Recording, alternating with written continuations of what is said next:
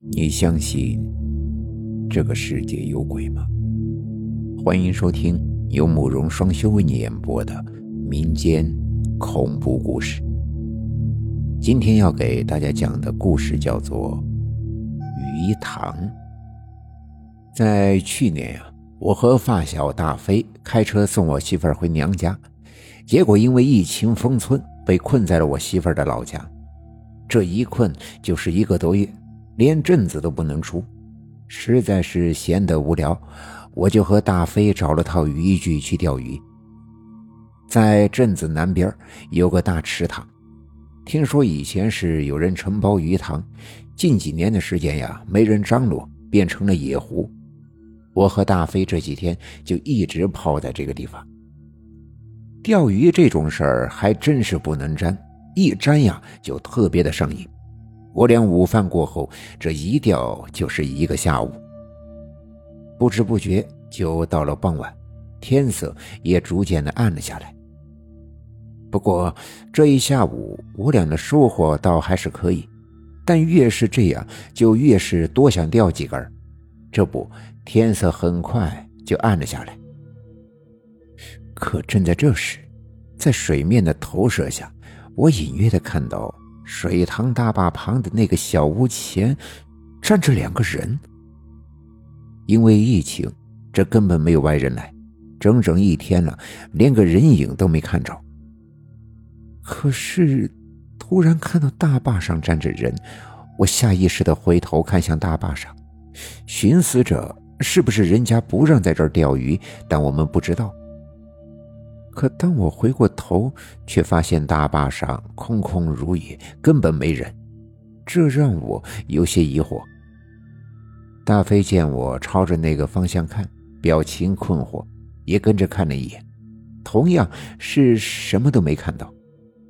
喂，你你怎么了？啊，没没没啥，刚才好像看着个人，可能我看花眼了吧。我操，这个点儿啊，谁像咱们一样到这儿来呀？大飞听我说完，又朝着那个方向瞅了一眼，确定没啥后也没在意。接下来，我开始专心致志地盯着鱼漂，可不知为何，总感觉刚刚大坝上那个方向有一道目光在远远地盯着我。在这种强烈的感觉下，我忍不住又。回头看了一眼，然而还是没人，只有那座黑漆漆的小屋立在那儿。我细看了那座小屋一眼，总感觉刚刚我没看错，那人好像在这座旧屋里，但因为里面黑漆漆的，我根本看不清。于是我也没在意，接着回头看我的鱼漂。不过。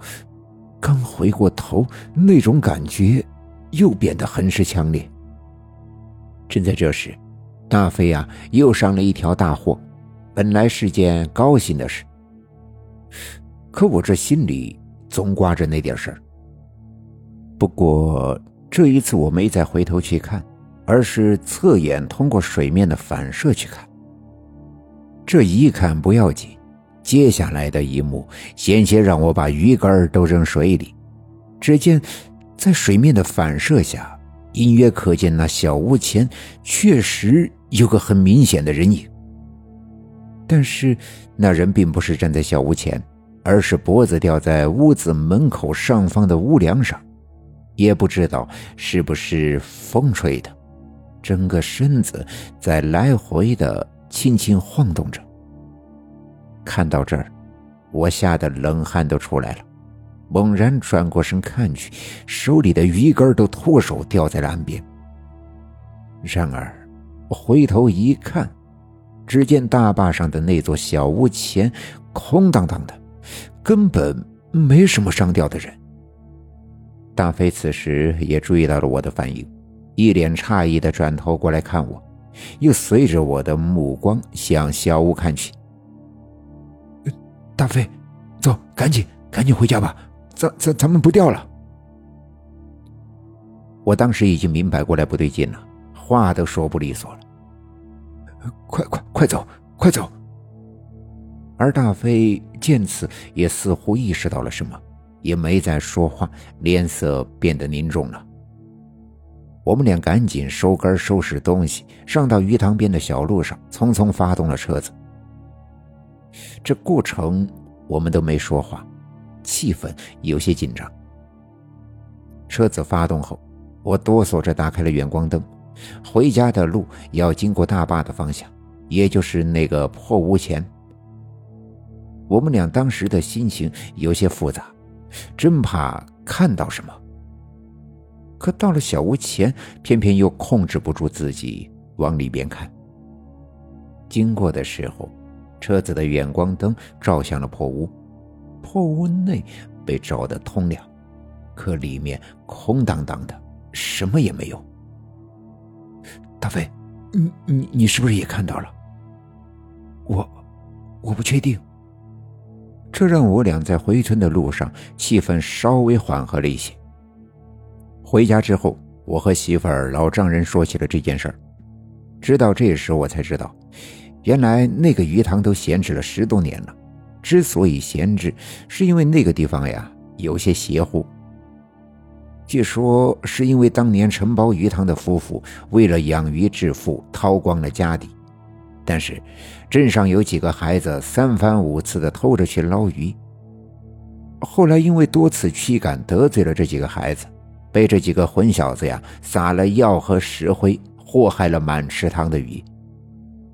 这对夫妇找上门理论，可奈何那几个孩子家里强势，不仅没赔偿，还大打出手。把那个男的呀腿都打断了。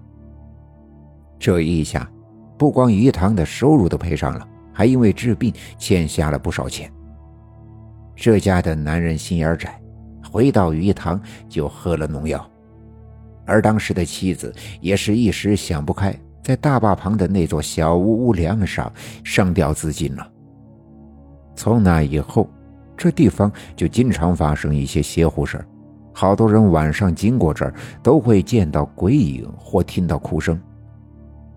时至今日，一直没人在承包鱼塘，所以一直闲置，成了野湖。这事儿说起来呀，让人痛恨之余，不禁有些揪心。而从那个时候开始，我和大飞对钓鱼呀有了阴影，至今也没再去过野外钓过鱼。